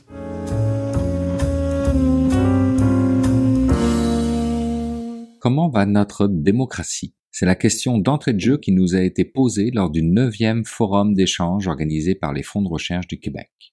Et des échanges, il y en a eu, croyez-moi. Je me serais cru plongé au cœur d'une version physique du réseau social X, mais une version altérée, puisque si tous les commentaires étaient permis, il se devait néanmoins de rester respectueux, et ce fut le cas même si parfois les commentaires émis avaient de quoi crisper l'audience et les invités présents sur scène. Mais il paraît que c'est ça, la démocratie. Ad nauseam, on nous a répété que le mot démocratie venait de démos, qui veut dire peuple en grec ancien, et de kratos, qui veut dire le pouvoir, et qu'à la base, cela désigne un régime politique dans lequel tous les citoyens participent aux décisions comme l'aurait voulu le grec Solon, considéré comme le père de la démocratie, bien avant Elon Musk et son réseau social voulu libertaire. Ce forum a ouvert sur les mots de notre scientifique en chef, M. Rémi Quirion, qui nous rappelait que faire vivre une démocratie, ce n'est pas seulement voter aux quatre ans, mais c'est être engagé, ce qui est devenu réellement complexe avec la vitesse de propagation de l'information et de la désinformation au temps des réseaux sociaux, des propos appuyés par la présidente du Palais des Congrès qui nous accueillait, Madame Emmanuelle Legault, et qui considérait que la désinformation était une réelle entrave aux avancées scientifiques dans le monde. La table était mise, ne restait plus qu'aux échanges à prendre place.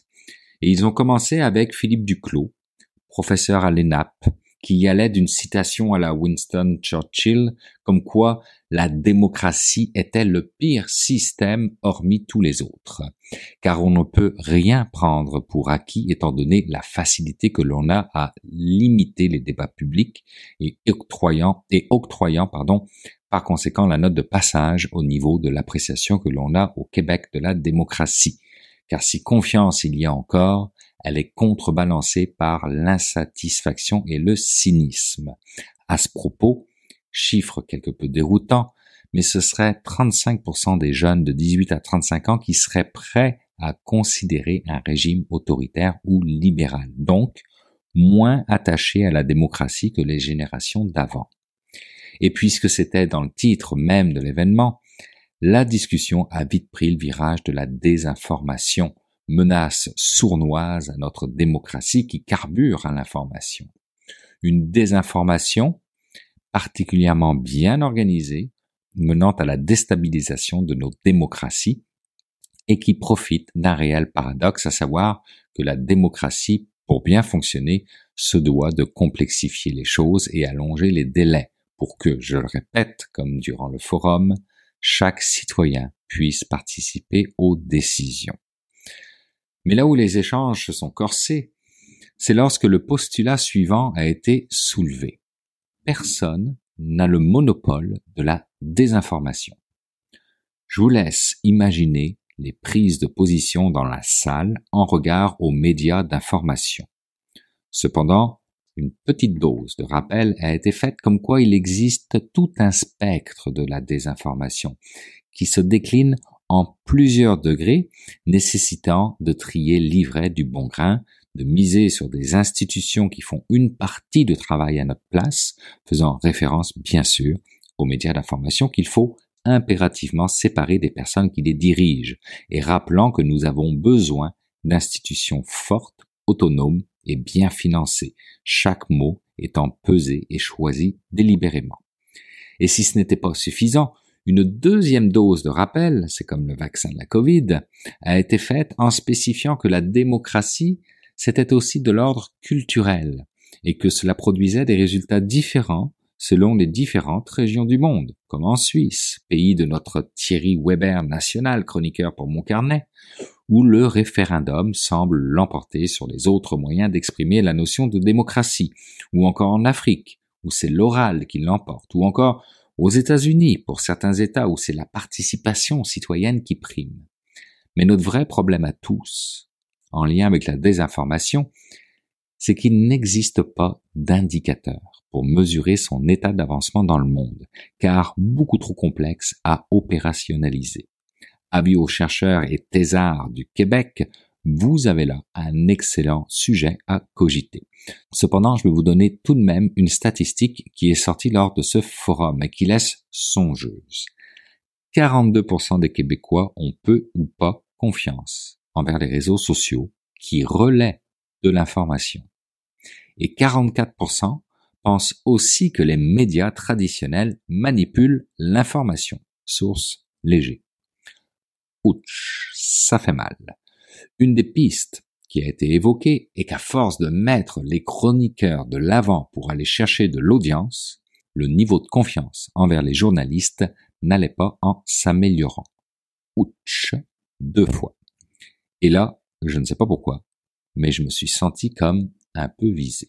Et toute cette désinformation, on la retrouve en grande majorité dans les réseaux sociaux qui exploitent à merveille les failles psychologiques de nous autres faibles humains que nous sommes et qui aujourd'hui se nourrissent d'une intelligence artificielle capable, selon l'AFP, de duper les chercheurs eux-mêmes qui ont considéré comme crédibles 50% des, des articles écrits par des intelligences artificielles génératives lors d'une étude qui malheureusement n'a pas été nommée au forum. Et à propos de l'intelligence artificielle, c'est Nicolas Garneau, professeur à l'université de Copenhague, qui nous a donné la citation de la journée avec un bien senti L'IA, c'est comme un virus, ça mute et c'est une course sans fin. Un angle comme un autre pour voir cette technologie de rupture. Quant aux médias, c'est Jean-Hugues Roy de l'UCAM qui est allé d'une sortie non complaisante exprimant le fait que quand l'information devient un produit de consommation, cela amène à des dérives, que les médias d'information devraient faire leur mea culpa et s'auto-imposer des changements dans leur modèle d'affaires. Et là-dessus, le simple chroniqueur que je suis le rejoint à 100%. Alors, comment va notre démocratie? Je trouverai peut-être une réponse pour une prochaine chronique dans le livre de l'Institut du Nouveau Monde que j'ai acheté à l'entrée de ce neuvième forum d'échange qui parle de crise de la démocratie qui affecte l'état de droit, le dialogue social, l'engagement de la jeunesse, l'éducation, le féminisme, l'économie, la participation électorale, la recherche ou encore la gouvernance autochtone. Prendre sa place s'informer, se mobiliser, rester en alerte, écouter l'autre, délibérer collectivement, voter, manifester et décoloniser nos esprits et nos institutions. C'est ce que semblent vouloir nous dire les autrices et les auteurs de ce livre intitulé L'État du Québec, quel avenir pour notre démocratie?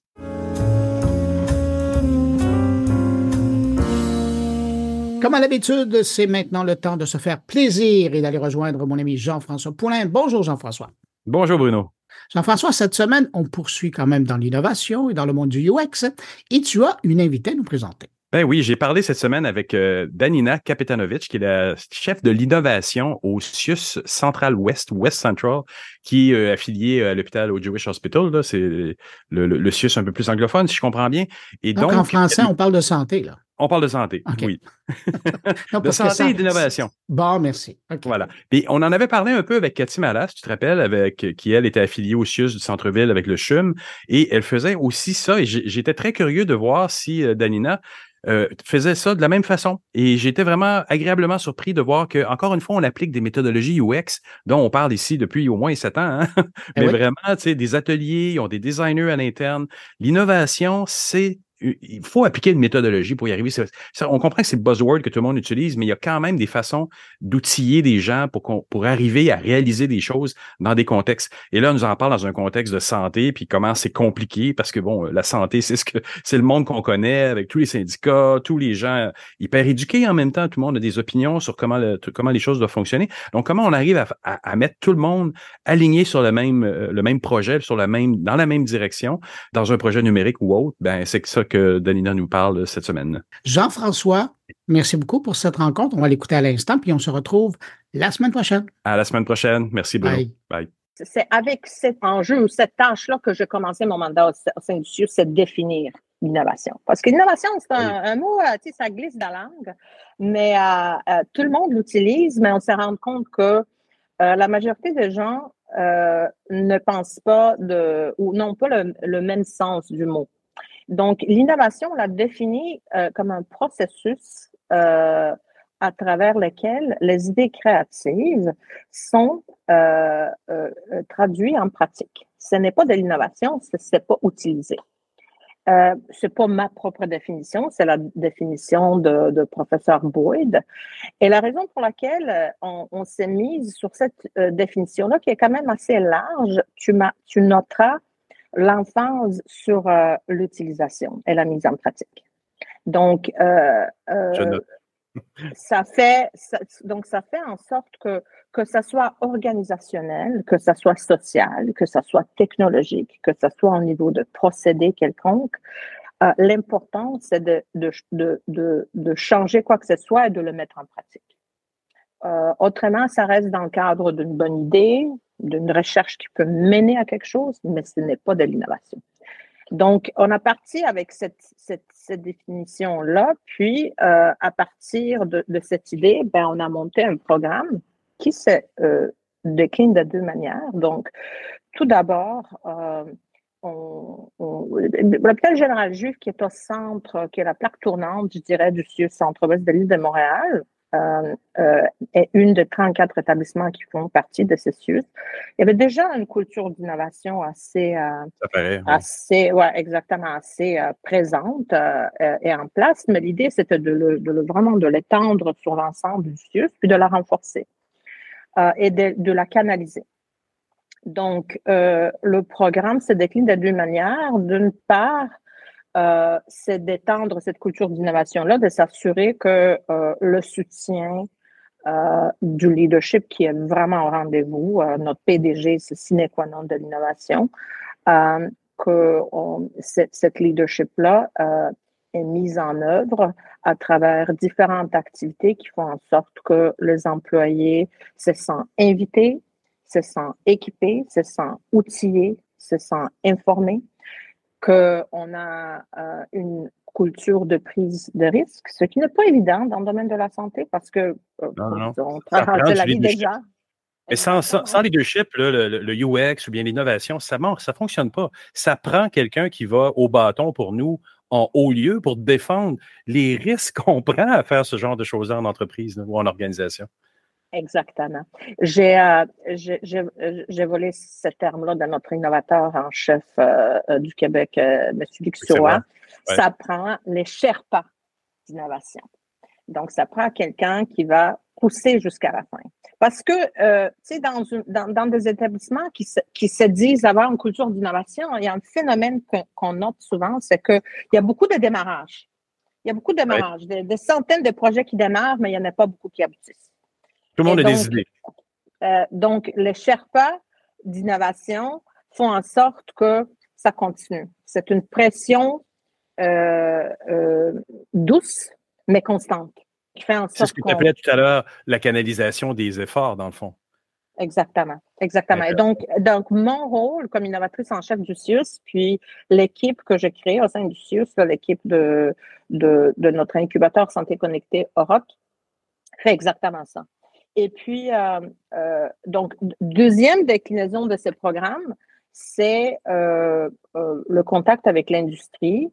Puis, donc, on est, on est vraiment un pont avec l'industrie qui permet aux industriels, aux entrepreneurs, aux innovateurs de s'installer au sein du CIUS, puis dans le milieu clinique, en étroite collaboration avec les cliniciens, avec les usagers, avec les administrateurs, développer leurs produits. Pourquoi? Ben, parce qu'on on attend un phénomène qui est, qui est fort intéressant.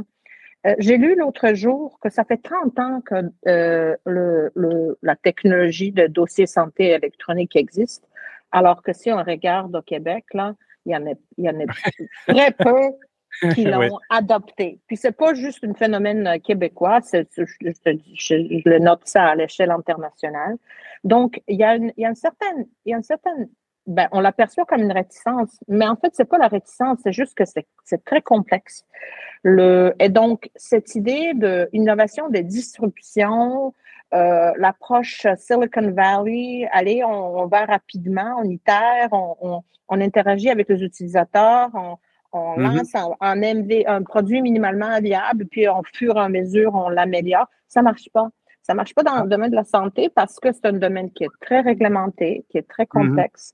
Mhm. La notion d'utilisateur est très complexe parce qu'une même technologie, souvent, doit desservir les cliniciens. Puis quand je dis clinicien, c'est large, ça, comme terme. Ça mhm. peut être des médecins, ça peut être des médecins spécialistes, ça peut être des infirmières, de, de, des orthophonistes, de, de, de physiothérapeutes, peu importe. Euh, euh, ensuite, tu as des usagers, donc les patients, les proches aidants de patients, les assureurs, le gouvernement, donc le, les administrateurs. Donc, et, et, chacun a son mot à dire euh, et ses propres besoins. Donc, c'est avec cette idée-là qu'on a créé ce, terrain de jeu, ce terroir euh, qui est haute, qui permet, dans un euh, mode, euh, je dirais, protégé, et dérisqué jusqu'à un certain euh, euh, point de euh, s'engager en, en co-développement et, c'est l'équipe de Rhodes qui facilite, parce que ça ne suffit pas non plus de mettre une entreprise puis un clinicien dans une pièce puis dire allez travailler ensemble. Ça prend quelqu'un qui va traduire, qui, va traduire, qui va, qui va s'assurer que la communication euh, est, est, bonne, que le courant passe, que les bonnes informations ressortent. Puis en plus, il y, a tellement d'éléments qu'il faut garder en tête. Donc, ben, tout d'abord, l'utilisabilité, la faisabilité, bien évidemment la sécurité.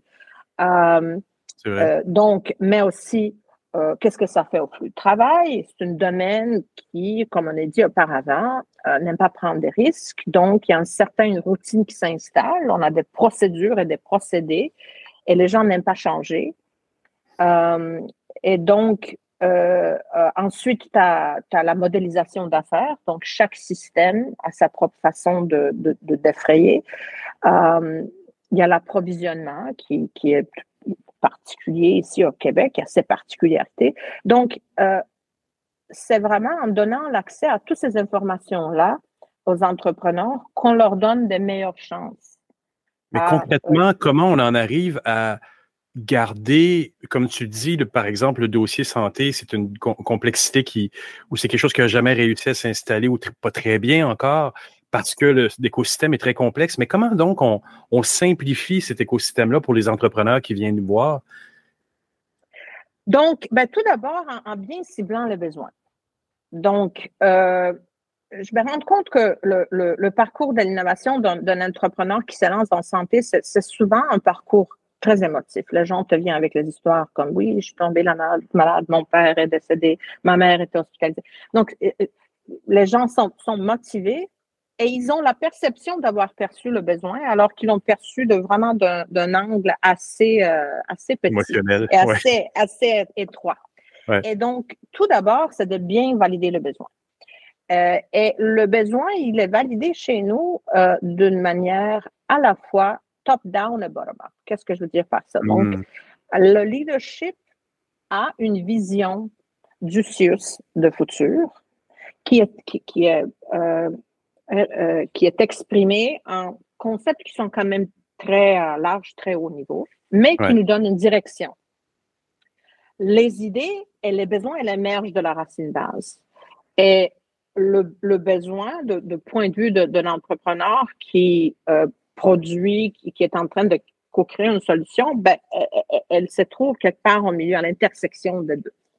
Vrai. Um, donc, euh, une fois qu'on a bien ciblé le besoin, il euh, ben, faut trouver des champions cliniques. Donc, il faut trouver des gens qui vont, euh, qui croient vraiment et qui vont, ben, qui vont quelque part devenir USC de Sherpa de l'innovation, qui vont, qui vont faire la mobilisation.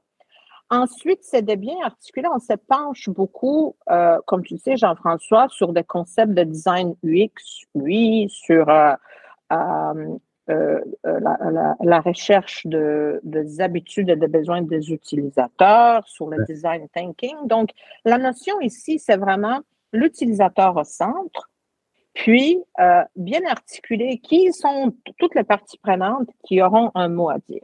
Ça, c'est très novateur dans le domaine de la santé, qui a une tendance de s'enfermer dans des spécialités, de s'enfermer dans des professions, et donc faire collaborer les gens euh, à travers les frontières de spécialisation et de profession.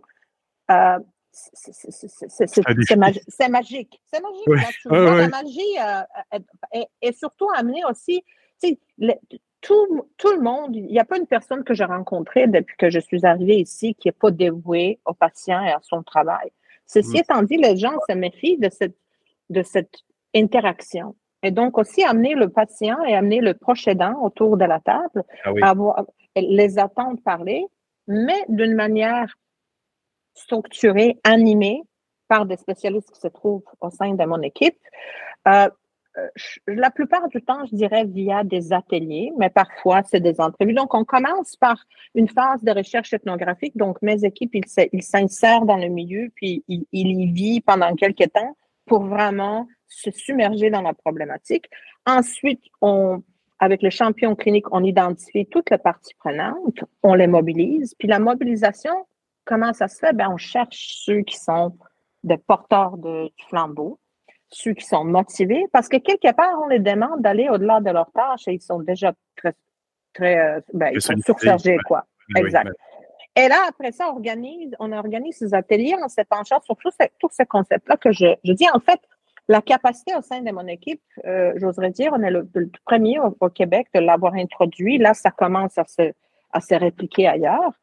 Euh, C'était d'amener les designers euh, UI, UX, euh, les experts en, en recherche, en, en expérience utilisateur, wow. Euh, d'utilisateurs au, au, sein de notre équipe puis, euh, puis en tout cas, je, je, comme je dis auparavant, c'est vraiment, c'est vraiment magique.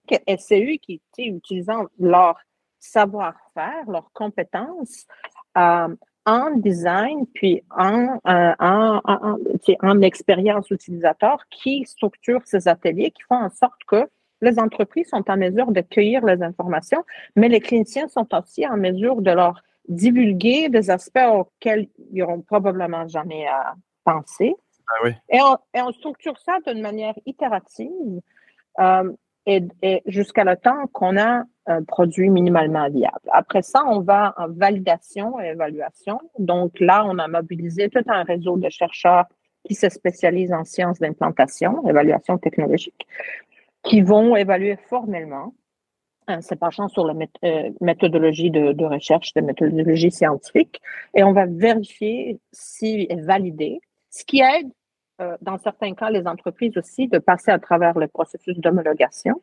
Mm-hmm. Euh, tout au long, euh, on n'oublie jamais le, le, le, la notion, le concept de la valeur créée. Donc, la garde toujours en tête. Puis, euh, donc, on réfléchit dès le départ comment la, une technologie crée de la valeur. Et, et donc, trois ans plus tard, vous êtes combien dans le, dans le département d'innovation? Ben, ça, ça, reste toujours, puis j'ai oublié de dire, troisième cellule, c'est la cellule juridique. Donc, on est, à, on est six personnes. Vraiment intéressant. Danina, j'aimerais te remercier vraiment beaucoup pour ton temps aujourd'hui. C'est moi qui te remercie.